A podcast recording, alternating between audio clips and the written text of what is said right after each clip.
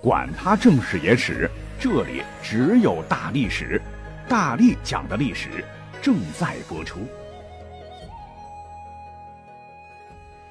好，那历经两个月，前后已经讲了七集了哈。我们本集呢就要尘埃落定，来为大家继续分享吴为同学为大家伙带来的元朝抗倭的故事。那大家想听以前的话，可以搜一下哈。这一个系列呢，是来自于吴为同学他之前看过的一本非常厚重的历史证据小说吧，叫《龙战》。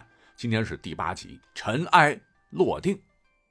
那上一集咱们讲到，说明军围困了蔚山城，双方呈焦灼之势。城中的日本守将加藤清正表现得异常顽固啊，使得明军的攻势一直难以奏效。那么，笔者在翻阅资料的时候，看到许多人对加藤清正赞誉有加，说其英勇顽强，甚至呢，在一些韩国影视剧中也把加藤清正的形象拉满，以此来反衬自己。在此，笔者想说的是，我呸，臭不要脸！这货说到底啊，就是松井石根、武藤章、谷寿夫。是一个双手沾满朝鲜人鲜血的刽子手，残忍嗜杀的野兽。这个血压上来了哈，容我平复一下。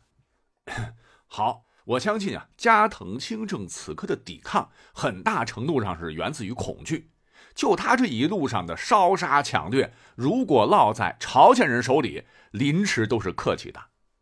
其实啊，明军攻城时，他也有几次想放弃来着，压力太大，扛不住了。结果想上吊没找到绳子，想出去投降又怕被活剐喽。那城里的粮食很快就吃没了，弹药也即将打完，十几天下来已经有饿死的人了。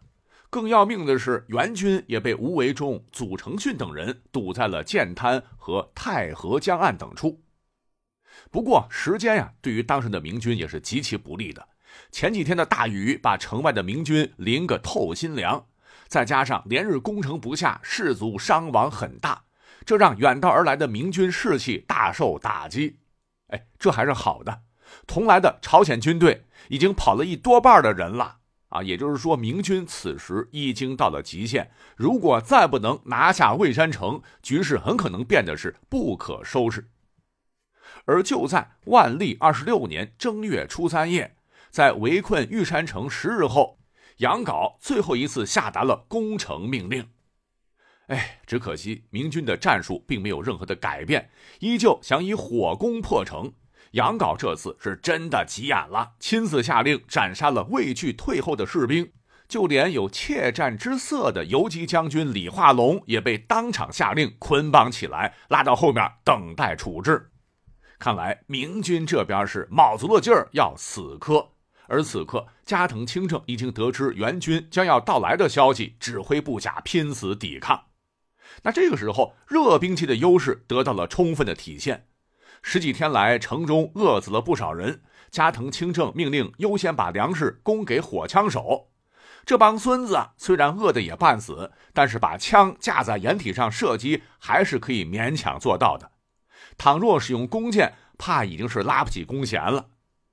明军在付出了五百余人的伤亡后，依然无法攻入内城。屋漏偏逢连阴雨，坏消息也是接踵而至。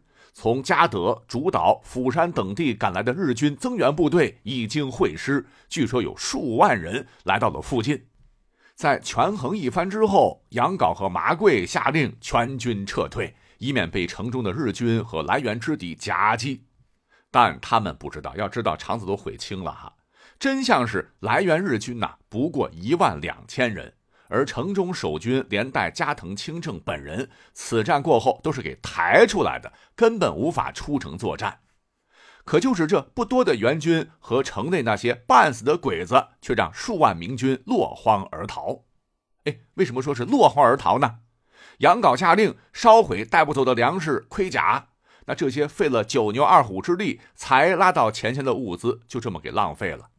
而且由于逃跑太匆忙，他居然忘记了通知在建滩防守的吴维忠和祖承训等人，导致这支孤军险些被包围。那狼狈撤退的过程中，祖承训手下的辽东骑兵为了提升速度，纷纷舍弃铠甲，而许多浙江步兵被日军追兵赶入水中，溺水身亡。此时正值寒冬，那朝鲜的冬天，如果您看过电影《长津湖》的朋友，应该知道有多冷。最后，明军一口气儿撤到了庆州，至此蔚山战役结束。那么，对于这段历史，哈，八年后出版的明朝民修史书叫《两朝平壤录》，做了如下总结：说是义也，谋之经年，以倾海内权力，含朝鲜通国之众，而足无成功，一笑远人，可慨矣。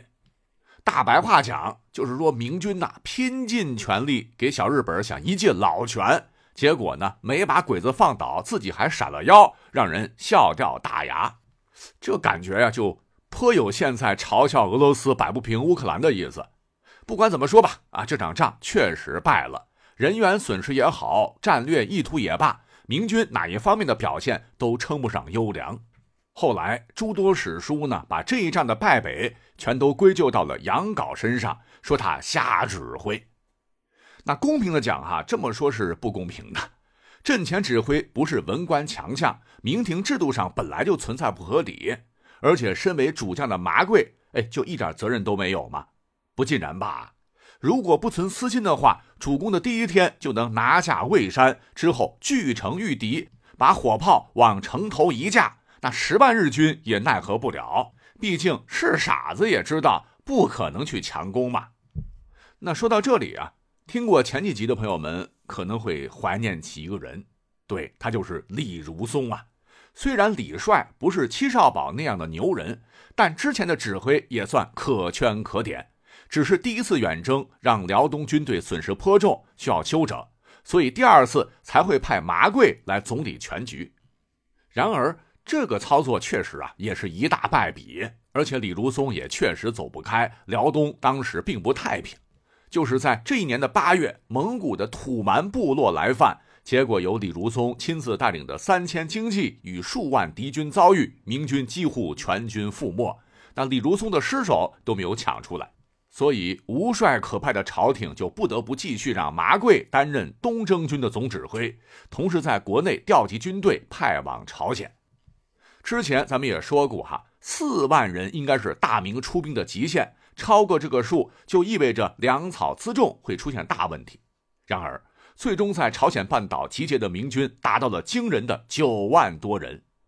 本来啊，努尔哈赤也想前来参和一下，上次的申诉被驳回，就因为相比小鬼子，朝鲜人对他的恨更深。另一方面，当时大明没有觉得这场仗会打很久。那么，当蔚山之战失败的消息传来，这个努尔哈赤坐不住了啊，说老奴再次申请出兵。那面对努尔哈赤的一再请求啊，时任经略情介，你可以理解为国防部的朝鲜军事行动处的主任邢大人，本来都同意两万女真人随行出战。关键时刻，任海防道右参议的梁祖陵提醒道：“如果女真人去朝鲜。”那么就会摸清朝鲜境内的山川地形以及明军的战力虚实，到时候他们打起仗来出工不出力，等把小鬼子打跑了，他们再赖着不走，那就坏菜了。梁大人的担心不无道理，于是努尔哈赤的申请再次被搁置。那大明这边呢，我们先搁一搁，花开两朵，各表一枝。再说说日本那边，就在明军在朝鲜集结的时候，丰臣秀吉已经有了退兵的念头。其实第一次朝鲜战争结束时，他就明白自己征服大明的想法那是痴人说梦。只不过由于之后的和谈没有达到目的，所以这老小子又发动了第二次侵朝。不过呢，对面可是明朝，他这手对宋朝可能有用，但是对刚明啊，明神宗可不惯他这些毛病，打就打，打到你重新回来谈判。那明神宗当时可能也是想说。打到他无条件投降为止。那为什么往回拉了拉呢？就是当时啊，明廷的状态，灭了日本也只是个想法而已。大明的财政啊，军力也不支持长久的打下去。好在丰臣秀吉虽然狂妄，但并不愚蠢。二次侵朝战争中，虽然日军的表现更好，明军的损失更大，甚至呢没有取得过一次像样的胜利，但是日本人打的也是提心吊胆。另外呢，丰臣秀吉年龄已经是六十一了，身体已经垮了，在这个时代可以算是高龄了。那打了一辈子仗，虽然说他不太可能亲自上阵，没有功劳有苦劳嘛，没有苦劳还有疲劳嘛。更重要的是，他的喽啰们在前面玩命的打仗，他呢在日本是玩命的造小孩儿，哈，骄奢淫逸的生活过起来。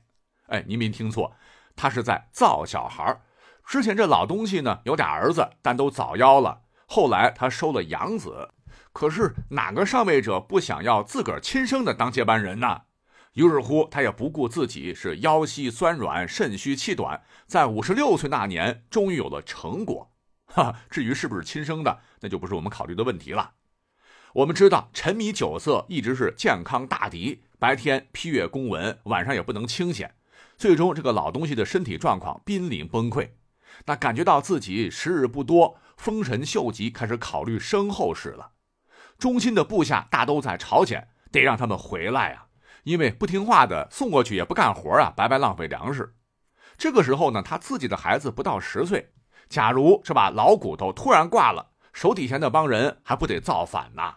啊！于是乎，又在八月份，朝鲜日军同时接到了撤退的命令以及丰臣秀吉的死讯。不过，此时的形势已经不是想走就能走得了的了。近十万明军，再加上数万朝鲜军队，已经分东、中、西和水上四路，向盘踞在朝鲜东南沿海的日军发起了进攻。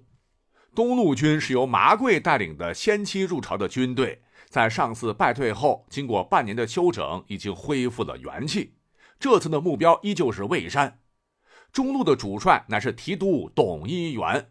这个人大家伙可能比较陌生哈，他是河北张家口人。嘉靖年间，由于抗击蒙古部落有功，受封参将，后来累功官至总兵官，跟李如松、麻贵平级。本次带兵两万七千人，另外还有两千的朝鲜军，目标是盘踞在庆尚道四周的岛津义弘。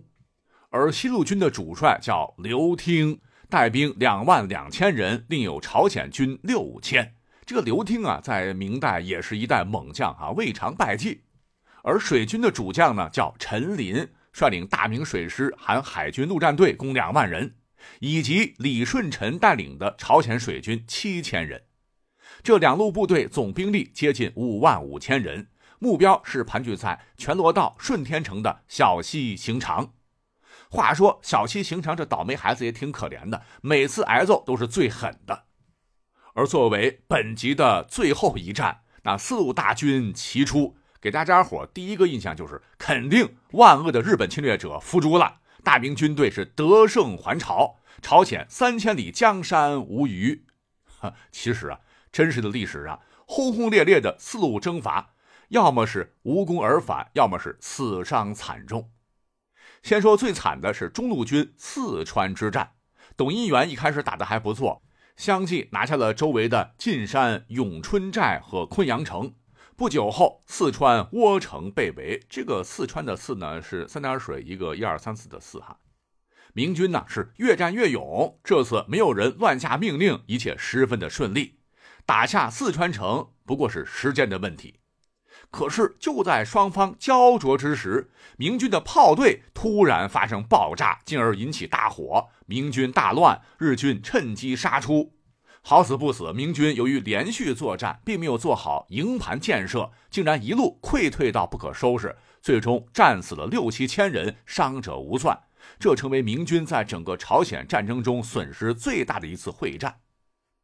东路的麻贵一直在跟加藤清正僵持。上次交手，明军缺乏攻城手段。这次面对加强防御的蔚山城，麻贵依旧无可奈何。在清理完外围之后，派人去挑战，希望日军能出战。可加藤清正化身龟仙人，任你挑衅骂街，我自岿然不动。最多呢就是骂急眼了，回骂两句。当得知董一元惨败后，麻贵也撤了。不过这次起码没有损兵折将。那么至于刘听和陈林，则充分体现了你方唱罢我登场，就是不肯一起上的原则，配合的一塌糊涂，甚至可以说是完全没有配合，让小西行长得以集中优势兵力，从容对抗来自陆地和海上的强攻。直到陆良海战爆发，明军西路军也没有给日军造成实质性的打击。那么，有关陆良海战大历史节目中有详细的介绍，哈，在此不再赘述。那感兴趣的朋友可以去听一听。那双方拼到这个时候，实话讲已经精疲力尽。